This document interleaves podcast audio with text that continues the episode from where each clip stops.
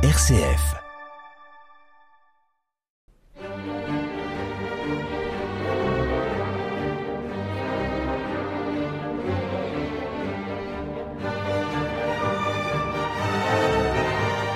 Bonjour et bienvenue sur l'émission Les Pierres racontent.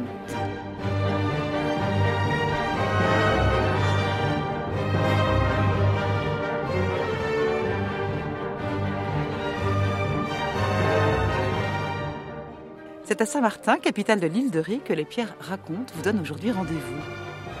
Si Saint-Martin, cité de caractère fortifiée par Vauban, a su garder son allure d'antan avec ses vieilles demeures et ses ruelles pavées à l'ancienne, Saint-Martin, c'est aussi un port dont les quais bordés de cafés fourmillent de promeneurs en quête de lumière et d'exotisme. Mais ces promeneurs, savent-ils qui foulait ces lieux autrefois? Ont-ils entendu parler des grandes heures que Saint-Martin a traversées et des hommes qui ont participé à son histoire? Se sont-ils jamais aventurés hors du port où se trouvent des trésors cachés? Pour en savoir un peu plus, c'est Stéphanie Lelay, chargée de patrimoine sur l'île de Ré, qui va nous raconter Saint-Martin. Stéphanie, bonjour et merci de nous accueillir dans votre jolie cité. Bonjour Valérie, ben, je suis ravie de vous accueillir aujourd'hui à Saint-Martin-de-Ré. Nous sommes dans le parc de la Barbette, juste à l'entrée de Saint-Martin. Devant nous, la mer, la côte vendéenne, et le port sur notre gauche. On peut rappeler que jusqu'au XIXe siècle, Ré était composé de trois îles, Ars, Loire et Ré la plus grande, sur laquelle se situe Saint-Martin. Euh, d'importantes traces romaines ont été retrouvées à la flotte, port euh, proche de Saint-Martin. En a-t-on retrouvé aussi quelques-unes ici de ces traces romaines, Stéphanie? Eh bien, les fouilles n'ont pas permis de révéler euh, un habitat euh, gallo-romain sur Saint-Martin-de-Ré. C'est vraiment la flotte, euh, la cité, qui a révélé le plus de vestiges, et notamment avec une très très grande villa composée de thermes, notamment, qui est aujourd'hui prise dans les habitations, mais qui nous dit aussi que l'île de Ré a été habitée très tôt, contrairement à ce qu'on a longtemps cru pour les historiens. L'île ensuite va subir de nombreuses invasions jusqu'à la venue des moines cisterciens au XIIe siècle qui vont construire l'abbaye des Châteliers et propulser l'île sur un plan économique. Euh, cette présence des Châteliers a-t-elle un impact sur le développement de Saint-Martin? Alors totalement, même je dirais un impact sur toute l'île de Ré et notamment la partie euh, sud qu'on appelle, c'est-à-dire la grande île de Ré euh, autour de Saint-Martin. Les moines cisterciens vont être en, fait de grands développeurs économiques. Ils vont beaucoup couper de bois, planter des vignes et ils sont totalement à l'origine de la grande économie du vin de l'île de Ré et donc transformer le paysage. En face de Saint-Martin, sur le continent, nous voyons euh, bah, différents petits ports, probablement ces ports qui se sont développés à l'époque euh, du Moyen Âge. À cette époque où, les voies maritimes sont beaucoup plus aisées et plus confortables que les voies terrestres, euh, on peut supposer que Saint-Martin échangeait, enfin entretenait des liens avec ces ports. Tout à fait. Alors on pense que très tôt Saint-Martin a eu un port qui n'est pas celui qu'on connaît aujourd'hui, mais en tout cas un lieu propice aux échanges commerciaux. En face, le port du Plomb est vraisemblablement le port le plus ancien connu, en tout cas euh, par les, par les sources. Euh, et donc on peut penser en effet que dès le Moyen Âge, Saint-Martin est déjà une commune commerciale avec un port qui euh, fait des échanges au moins avec le continent. Et de quel ordre étaient ces échanges? Alors, ce sont des échanges commerciaux avec les deux grands produits phares de l'économie de l'île, que sont le sel et le vin. Sel et vin provenant de l'île, qu'importaient donc les rétais? Alors les rétés importaient beaucoup de matières premières, notamment le blé, même s'il y avait euh, quelques champs sur l'île de Ré, mais pas assez pour nourrir toute la population. Et également des matériaux, et notamment le bois, et bien évidemment la pierre pour les constructions, puisqu'ici il n'y a pas de carrière de pierre, donc ça venait plutôt du continent, euh, euh, des, des vallées de la Charente et les bois du Poitou. En nous retournant, notre œil est tout de suite attiré par une très belle demeure dotée d'une tour médiévale et d'une galerie Renaissance ouvrant sur une cour intérieure, abritant aujourd'hui le musée Ernest Cognac. Ce logis, il se distingue des autres par la qualité de ses décors, il évoque un raffinement certain. Pour qui et dans quelles circonstances a-t-il été édifié? Alors cette maison est un des rares exemples que nous avons d'architecture du début de la Renaissance sur l'île de la fin du Moyen Âge, début de la Renaissance. La partie la plus ancienne date des années 1490. C'est le logis qui est au fond de la cour. Qu'on reconnaît avec ses fenêtres à meneaux, typiques de la fin du Moyen Âge. Mais euh, ce qui est assez remarquable, ce sont les rajouts Renaissance et notamment les deux galeries à droite et à gauche de la tour qui ont été, elles, rajoutées au XVIe siècle et qui font entrer pleinement ce bâtiment dans la Renaissance. Et à cela s'ajoutent les tourelles d'escalier et notamment, comme vous la citiez, l'énorme tourelle sur, euh, sur rue qui est assez imposante. Alors cette maison, c'est celle d'un receveur des impôts. Elle a été construite par lui, monsieur de Clerjat, d'où le nom de cette maison, Clerjotte, qui lui a été donnée au 19e siècle. Donc voilà, plutôt un proche du roi, en tout cas quelqu'un qui ramassait les impôts. Et ce sont souvent ces personnes-là qui ont ces belles demeures. Euh, quant au seigneur à qui appartenait Ré, euh, où vivait-il? Alors la gestion de Ré à cette période-là, c'est assez particulier puisqu'elle est divisée en deux. La partie sud de l'île, à Saint-Martin notamment, est ce qu'on appelle la baronnie, donc est une seigneurie qui a appartenu à plusieurs seigneurs, des Châtelaillons, les Thouars, les Moléons, etc. Et la partie nord des Marais Salants est une propriété des grandes abbayes vendéennes et notamment de l'abbaye Saint-Michel-en-Lerme. Voilà. Donc on a un peu deux propriétaires de l'île de Ré, deux seigneuries. Et donc pour ce qui est des seigneurs de l'île de Ré, au Moyen Âge, on n'a pas trop d'informations, mais on pense qu'ils avaient une toute petite mode castrale, donc un petit château en bois, plus loin, plutôt vers la flotte et l'abbaye des Châteliers. Mais à partir de la Renaissance, ils vont habiter à Saint-Martin, dans un bâtiment qu'on connaît aujourd'hui sous le nom de baronnie. Et que nous verrons tout à l'heure. Sous Louis XIII et ensuite sous Louis XIV, cet hôtel de Clergeotte, il aura d'autres fonctions tout à fait. L'hôtel de Clergeotte, alors on dit traditionnellement qu'il a été transformé par les Anglais euh, lors du premier siège de l'île de Ré en arsenal, euh, mais il le devient très officiellement au XVIIe siècle, donc il devient arsenal et il le restera, donc dépôt d'armes, hein, et il le restera jusqu'en 1949. La vocation plus contemporaine de cet hôtel de Clergeotte, c'est d'abriter les collections d'art de M. Cognac, fondateur de la Samaritaine. Oui, c'est ça. Ernest Cognac, qui est un enfant de l'île de Ré, euh, qui a fondé la fameuse Samaritaine euh, après une vie un peu euh, d'aventure. Quand il est revenu sur l'île de Ré via l'association Les Rédés de Paris, qui est une association qui existe au 19e siècle et au 20e siècle, il achète des collections qui existent sur l'île, qui sont les collections de Filippo, et en fait don à sa ville natale pour que la ville puisse créer un musée. Donc ce musée a d'abord été euh, plus loin à côté de la mairie et il est aujourd'hui, depuis les années 60, installé dans le musée, euh, dans le musée municipal à l'hôtel de Clergeotte.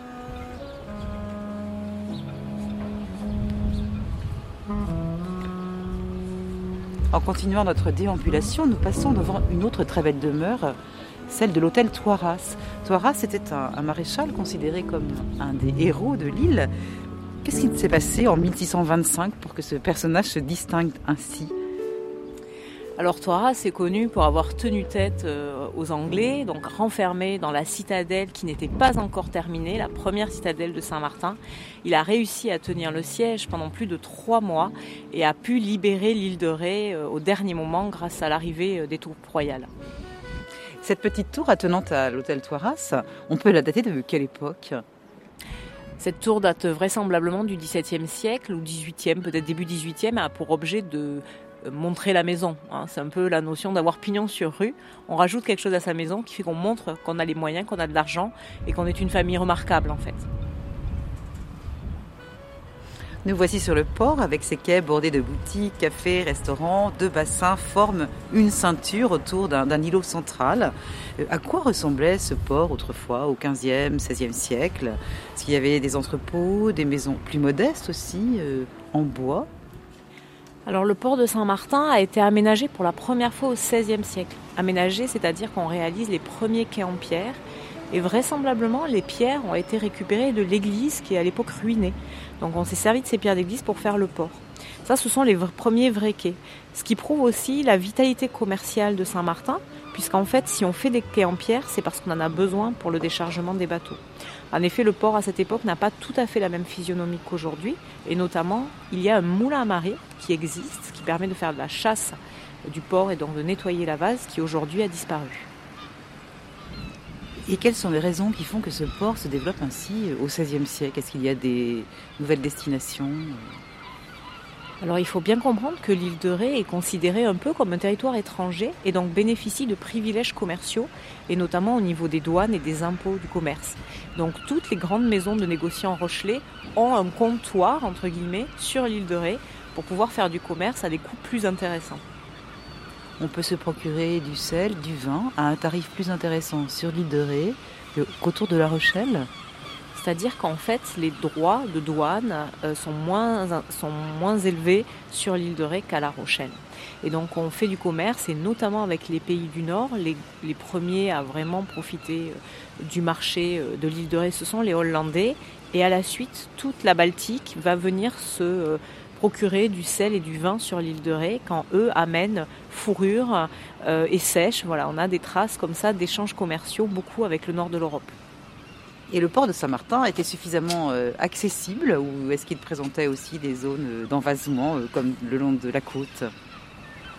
Alors c'est vrai que le port de Saint-Martin est un petit port où on a du mal à imaginer encore aujourd'hui ce que pouvait être ce commerce au XVIe et XVIIe siècle. La place du moulin à marée sur l'îlot permettait de faire des chasses et de nettoyer ce port, mais il faut s'imaginer que des centaines de bateaux pouvaient être postés en rade de Saint-Martin dans l'attente soit du chargement de leurs marchandises ou des chargements, soit dans l'attente des vents favorables pour repartir vers leur pays d'origine. On les imagine stationnés au large, à égale distance entre Saint-Martin ou La Rochelle, et en fonction des produits, des négociants, et bien les allèges choisissent une destination ou bien l'autre. Finalement, c'est de part et d'autre de, ce pertuis euh, se trouvent les négociants et au centre euh, marin des navires avec lesquels ils vont travailler. Un petit peu plus loin, sur euh, lesquels nous nous trouvons devant euh, l'hôtel de la Martinière. Euh, c'est dans cette maison qu'a vécu Nicolas Baudin, grand explorateur. Alors Nicolas Baudin fait partie des grandes personnalités de l'île de Ré que l'histoire a un peu perdu de vue parce que d'autres ont un peu essayé de prendre sa place et d'éditer ses, trouvailles euh, à sa place. En effet, Nicolas Baudin, qui est donc parti en exploration avec Napoléon au 19e, est notamment connu pour la découverte de certaines espèces, l'ornithorynque, euh, qu'il a envoyé euh, d'ailleurs en Europe et que longtemps les, scientifiques qui l'ont reçu ont cru que c'était une blague en fait et qu'il avait fait un montage avec plusieurs animaux, un bac de puisqu'on ne croyait pas que ça puisse exister. Et il est aussi celui qui a ramené le mimosa sur l'île de Ré, notamment sur l'île de Ré, qui est très présent encore aujourd'hui dans notre paysage. Bien, maintenant je vous propose de prendre la rue du Baron de Chantal, beaucoup plus calme et bordée elle aussi de magnifiques demeures de style 18e. Ce baron de Chantal, connu comme étant le père de Madame de Sévigné et contemporain du maréchal Toiras, est aussi une figure du grand siège. Qui était-il pour que les Rétais lui consacrent une si jolie rue? Alors en effet, le baron Chantal est une figure euh, euh, de la guerre contre les protestants, des dernières guerres de religion sur l'île de Ré, et notamment de la bataille de, la pointe de Sablanceau. Donc c'est le débarquement qui a eu lieu à Rivedoux. Et en fait, malheureusement, chef d'escadrille, il a été abattu lors de cette bataille. Et donc c'est en souvenir de cette histoire des guerres de religion et des batailles contre les protestants et les catholiques qu'on a donné le nom au 19e de Baron de Chantal à la rue euh, de Saint-Martin, qui est notamment euh, bordée de beaucoup d'hôtels particuliers du 18e. Nos pas s'arrêtent maintenant devant la plus splendide demeure de Saint-Martin, celle de la baronnie.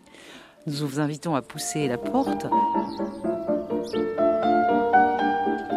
C'est un véritable petit paradis dans lequel nous nous trouvons, avec ce corps de bâtiment, enfin ce bâtiment en U, comme un hôtel particulier, cette cour intérieure, et puis qui ouvre sur un magnifique parc derrière. Il y a des palmiers de part et d'autre de l'entrée. Cette cour pavée de galets du Canada, dit-on, c'est de l'Est de navire. Et, et pourquoi cette couleur ocre? Alors en effet, cette baronnie est vraiment euh, l'exemple type des hôtels particuliers du XVIIIe siècle vous dites avec cette cour côté rue et le jardin à l'arrière. Et en effet, elle marque un petit peu dans le paysage rété avec cette couleur ocre. Et en fait, c'est la couleur de l'enduit originel. Lors de la restauration du bâtiment il y a à peu près 25 ans, les propriétaires ont gratté les enduits et ont retrouvé le premier enduit qui portait cette couleur ocre. Alors l'enduit coloré, bien évidemment, est une façon de se démarquer du reste de l'architecture. La maison, du coup, est un peu jaune et ça permet d'avoir un peu euh, une vision différente de la maison classique qui va être plutôt blanche ou grise. Euh, vous parliez tout à l'heure du seigneur de, l'île de Ré qui aurait habité euh, à cet même emplacement. Est-ce que c'est un emplacement symbolique? Alors non, vraiment, c'est un endroit où il habitait. En effet, euh, la baronnie, c'est le nom qu'on donne à la partie sud de l'île de Ré, donc euh, des seigneurs laïcs, hein, puisque la partie, la partie, nord est plutôt une partie de seigneurs religieux. Donc c'est le nom qu'on donne la baronnie. Et donc parmi les propriétés de la baronnie, il y a cette maison euh, qui va passer de main en main au XVIIIe siècle. assez rapidement, hein, les barons de l'île de Ré à cette période-là tournent assez souvent. Et un des propriétaires, notamment, va perdre cette baronnie suite à une perte d'argent malheureuse au, jeu, mais aussi en commerce euh, mal pensé. Et cette maison va être connue pour être la propriété de Madame de Tencin. Madame de Tencin est connue pour notamment euh, euh, ses, salons littéraires à Paris. Et elle va être un temps baronne de l'île de Ré et donc va venir dans cette maison plutôt comme une maison de vacances. Petit changement de décor puisque nous empruntons une ruelle quasiment médiévale euh, suite euh, à ces demeures 18e euh, desquelles nous sortons. Oui, en effet, là nous rejoignons la partie la plus ancienne de Saint-Martin. Alors Saint-Martin, c'est vraisemblablement une des plus anciennes paroisses de l'île, créée au Moyen Âge. Et donc là, ces petites ruelles sont le témoin de, cette partie ancienne. Ces bandes de, goudron noir qui bordent la partie inférieure des maisons date également du Moyen Âge? Alors non, c'est plutôt une pratique qui date du 19e siècle, euh, période à laquelle on va d'abord blanchir les maisons à la chaux. Euh, une pratique qui est mise en place notamment après les grosses épidémies de choléra. Donc la chaux a une réputation euh, d'assainir les murs. Donc on va blanchir les maisons, d'où la légende, hein, ou du moins le nom qu'on donne à l'île de Ré, Ré la Blanche. Et en bas des maisons, on va mettre une bande de coltar. Donc c'est un mélange de goudron qui permet en fait de lutter contre les infiltrations d'eau et le salpêtre. Nous arrivons aux abords de l'église et nous nous trouvons dans un décor beaucoup plus médiéval cette fois-ci, avec ces maisons encore à pans de bois, ces maisons plus étroites et plus hautes aussi. Et puis il y a tous ces, tous ces puits. Euh, l'eau, c'était un problème d'approvisionnement ou non sur l'île de Ré? Alors en effet, hein, euh, l'accès euh, à l'eau potable et à l'eau douce est une problématique euh, du territoire, évidemment, puisqu'on est entouré d'eau salée. Et donc dans tous les villages, des puits sont placés auprès des maisons pour cet accès à l'eau douce. sur Saint-Martin, la particularité supplémentaire, c'est que Vauban, lorsqu'il a fortifié la ville, a aussi prévu des puits supplémentaires en cas de siège. Voici devant l'église qui se dresse de toute sa hauteur tout nous interpelle dans cet édifice. Sa taille, son style composite, ses flèches gothiques à l'allure de moignon. Euh, c'est pourtant un des tout premiers sanctuaires euh, de l'île. Une, première église a été réalisée vraisemblablement à Saint-Martin au XIIe siècle. Cette église-là, nous n'en avons pas trace. Ce qui nous reste aujourd'hui de plus ancien, c'est l'église gothique de la fin du XVe siècle, dont ces fameux transepts fantomatiques qui ont malheureusement subi euh, l'assaut des protestants euh, de Toiras et du bombardement euh, de la fin du XVIIe. Mais c'est une église aussi qui a énormément été reconstruite et, et transformée, et c'est aujourd'hui en ça qu'elle est assez étonnante dans le paysage rété. Et, ces portails gothiques euh, avec ces voussures euh, décorées, ces sculptures, que, signifient-elles? Alors en fait, ce qui est représenté donc à chaque bras du transept, ce sont des figures bibliques de l'Ancien et du Nouveau Testament qui accueillent en fait euh, le chrétien quand il rentre dans l'église pour aller à la messe avec un message clair qui est celui de l'exemplarité. Et, nous voyons un chemin de ronde, enfin quelque chose qui a cette allure, hein, qui est fortifié.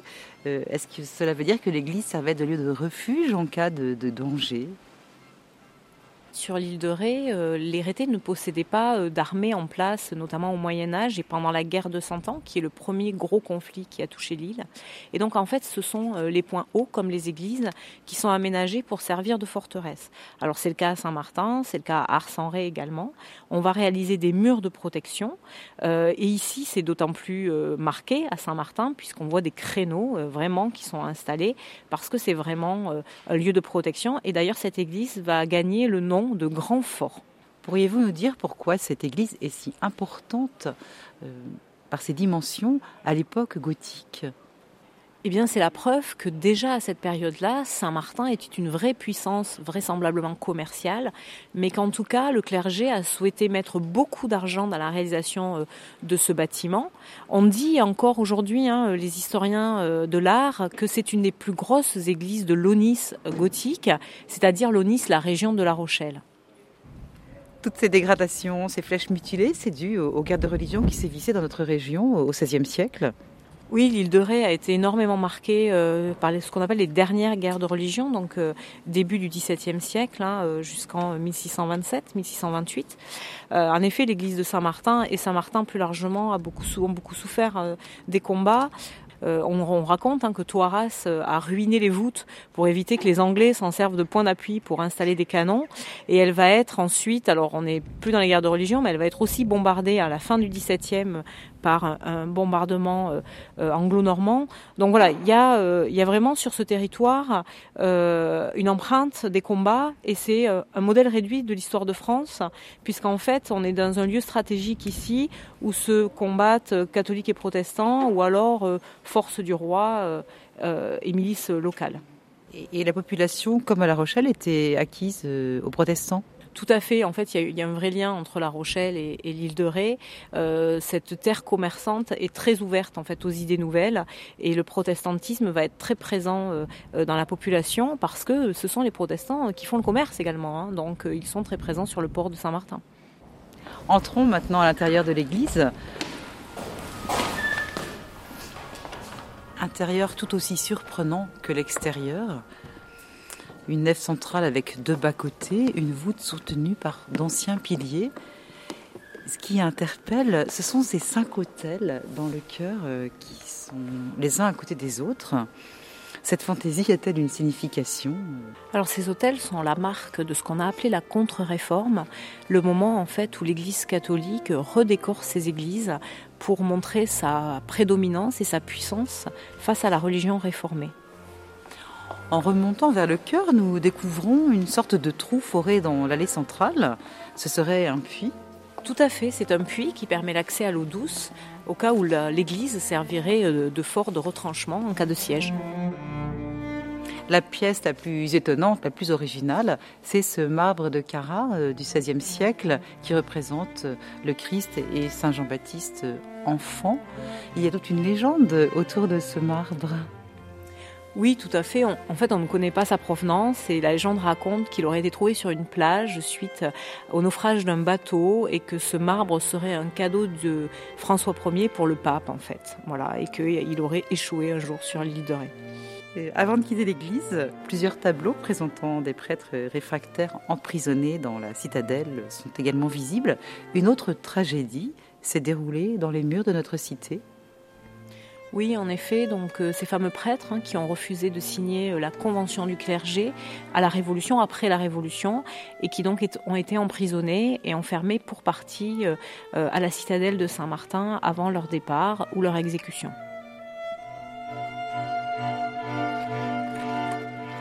C'est la place de la République, autrefois place royale, totalement ignorée des touristes, bordée de bâtiments forts imposants que nous traversons elle est très curieuse cette place, immense, déserte, euh, on dirait une place d'armes. Quelle fonction remplissait-elle? En effet, c'est bien une place d'armes voulue par Vauban euh, au sein de ses fortifications devenue ensuite euh, place royale sous l'impulsion du gouverneur. Et elle est entourée de bâtiments hors normes à Saint-Martin, qui sont des bâtiments de la vie administrative du lieu. On voit notamment euh, l'hôtel des cadets gentilshommes, créé au 18e, qui avait pour but le logement euh, des cadets de la marine, qui était destiné euh, à partir dans les colonies. On y voit également l'ancien hôpital Saint-Honoré, dont l'aile principale date également du 18e. Et puis, autour de cette place, il y a aussi l'ancien couvent des Capucins, mais le temple protestant du 19e y trouve aussi sa place. Et le palais du gouverneur que je vous invite à découvrir. Nous terminons cette émission sur la terrasse du palais du gouverneur en plein soleil. Ce bâtiment, c'est un bâtiment assez, strict par son architecture, avec cette façade et ces, ce bâtiment en U et ses frontons euh, triangulaires. Quelques mots sur ce palais, sur cette fonction, Stéphanie alors le gouverneur, c'est euh, l'interlocuteur privilégié de l'intendant qui est installé à La Rochelle. Hein. L'intendant, c'est le représentant du roi. Le gouverneur est là pour écouter les rétés. Il écoute les doléances, il s'occupe euh, euh, d'affaires sociales aussi également, d'approvisionnement de matières premières. voilà, c'est vraiment celui qui encadre la vie sur l'île de Ré. Et donc au XVIIIe siècle, les gouverneurs décident de s'installer à Saint-Martin, en cœur de ville, et ils font donc embellir une maison qui existe déjà et créer ce grand hôtel du 18e, avec des jardins à la française, malheureusement aujourd'hui disparus, mais un bâtiment d'une taille assez gigantesque. Donc on imagine la place du gouverneur euh, dans l'île de Ré. Au fond, ce quartier, c'était le lieu administratif de l'île. C'est sur cette page d'histoire que je vous propose de terminer notre balade. Merci à vous, Stéphanie Lelay, directrice du service patrimoine de l'île de Ré. Merci également à Destination Île de Ré. Merci à vous Valérie et pour ceux qui veulent en savoir plus, euh, nous avons une programmation de visite patrimoine à partir du mois d'avril. Plus d'informations sur île-de-ré.com. Merci à Philippe à la réalisation. C'était les Pierres racontent à Saint-Martin-de-Ré.